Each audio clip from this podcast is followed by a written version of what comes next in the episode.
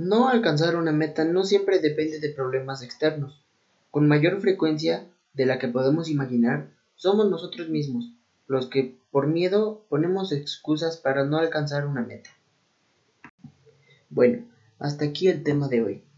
Gracias por sintonizarnos en cualquier momento del día que nos estén escuchando. Les mando un fuerte abrazo y nos veremos en otro episodio de este grandioso podcast. Cuídense y no olviden perseguir sus metas. Chao.